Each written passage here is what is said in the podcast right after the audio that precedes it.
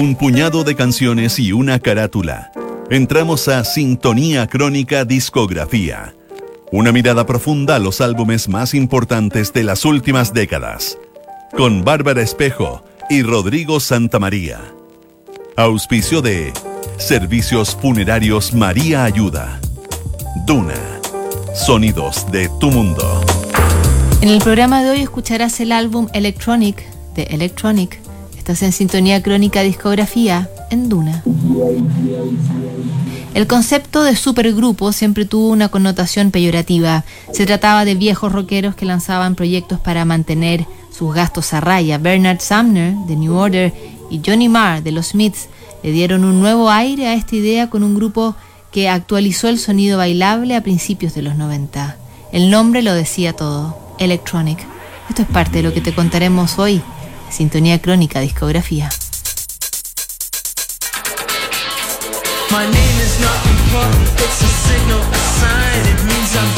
El 16 de enero de 1991 estalló una guerra a gran escala en el Golfo Pérsico. Las hostilidades se abrieron cuando los soldados iraquíes desoyeron el ultimátum que hizo la ONU y no abandonaron Kuwait.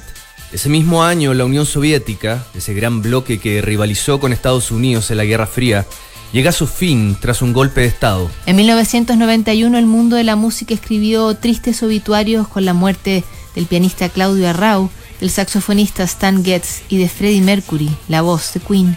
En mayo se publica Electronic, el debut homónimo del dúo formado por Bernard Sumner y Johnny Marr.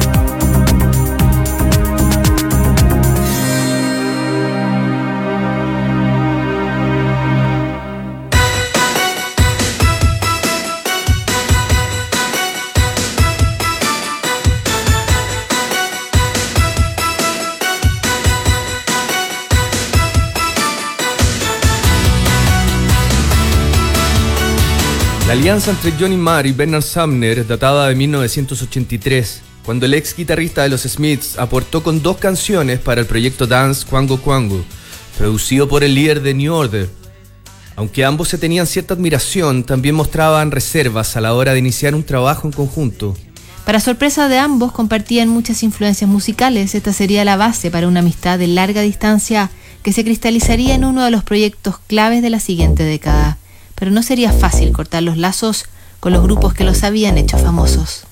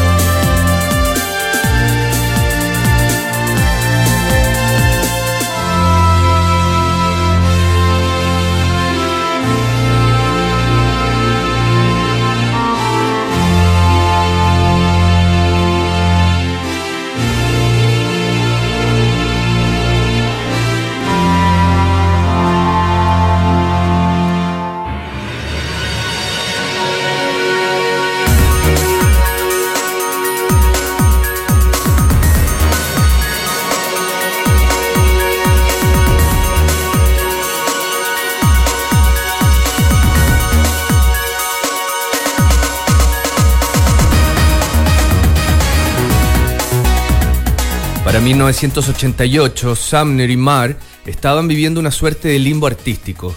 Las relaciones entre los miembros de New Order cada vez eran más tensas y el grupo vivía en una olla a presión a punto de explotar. Bernard Sumner empezó a guardar sus ideas más bailables para ocuparlas en algún proyecto que no involucraba a sus colegas de New Order. En tanto, la disolución de The Smiths había dejado a Johnny Marr en una deriva artística. Tras superar su adicción al alcohol y las drogas, el guitarrista empezó a trabajar como músico de sesión para artistas como The Pretenders, Brian Ferry y Billy Bragg, antes de asentarse en un proyecto más colectivo llamado The Death. Tras averiguar que Sumner lo quería como colaborador para un proyecto nuevo, Johnny Marr viajó hasta San Francisco donde New Order estaba de gira junto a Echo and the Bunnymen. La colaboración era un buen negocio para ambos. Sumner necesitaba a alguien para pimponear ideas y Marr necesitaba volver a ejercitar su músculo creativo tras dos años de sesionar para otros.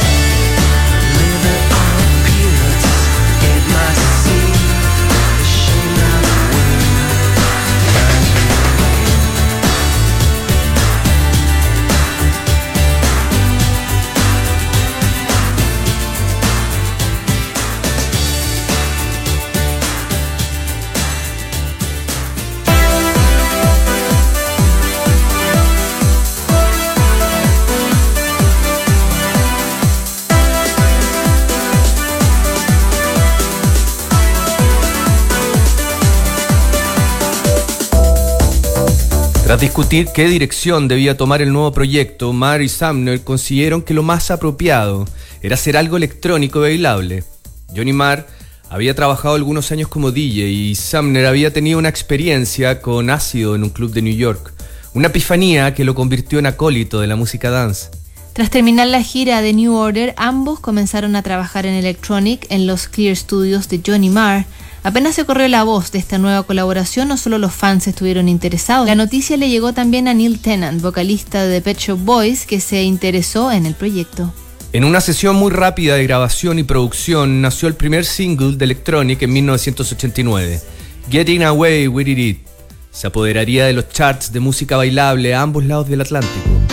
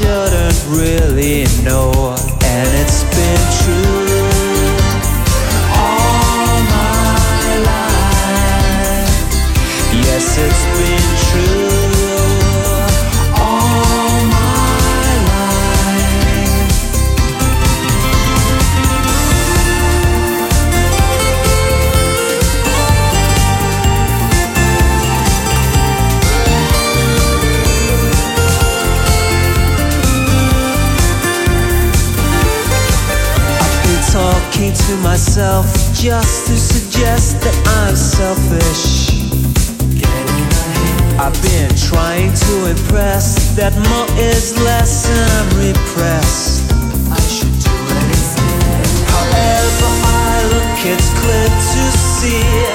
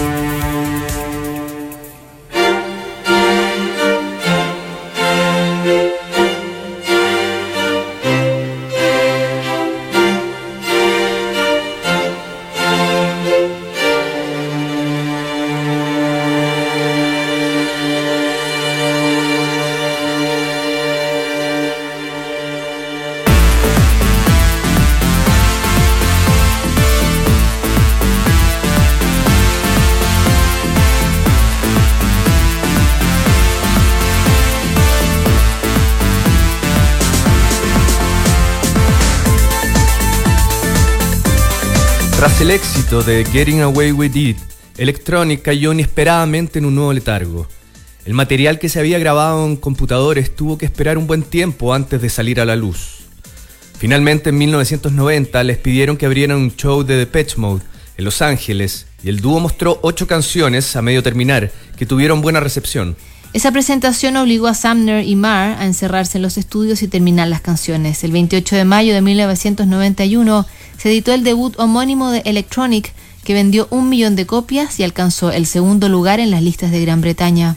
En los próximos ocho años publicarían dos álbumes más antes de volver cada uno a sus proyectos personales.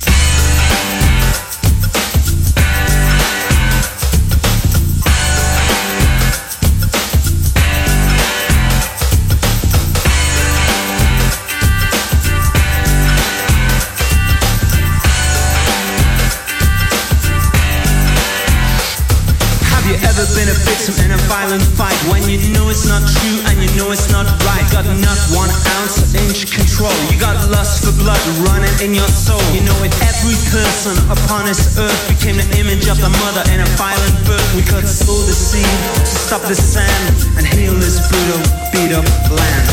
If there's a place to be, why don't you come with me? Listen to your father, listen to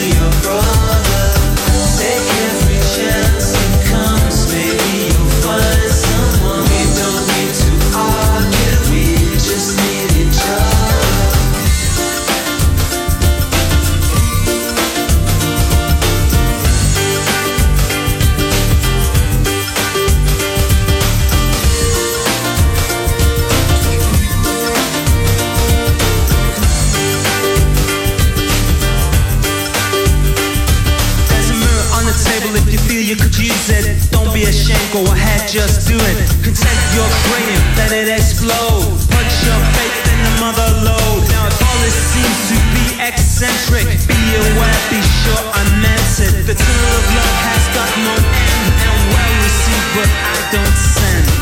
If there's a place to be, why don't you come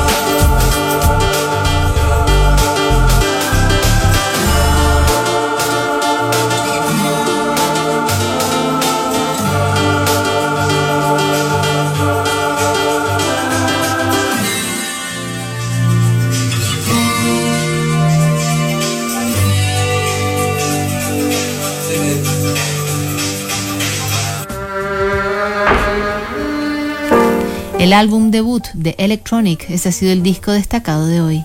Para profundizar más en la música de Electronic, te invitamos a revisar el compilado Get the Message del sello Rino. ¿Sabías que puedes comprar de forma anticipada los servicios funerarios de María Ayuda? Entrégale a tu familia la tranquilidad que necesitan y estarás apoyando a cientos de niños de la Fundación María Ayuda. Convierte el dolor en un acto de amor. Mañana en un nuevo capítulo de Sintonía Crónica Discografía, Sgt. Pepper's Lonely Hearts Club Band de los Beatles. No te lo pierdas.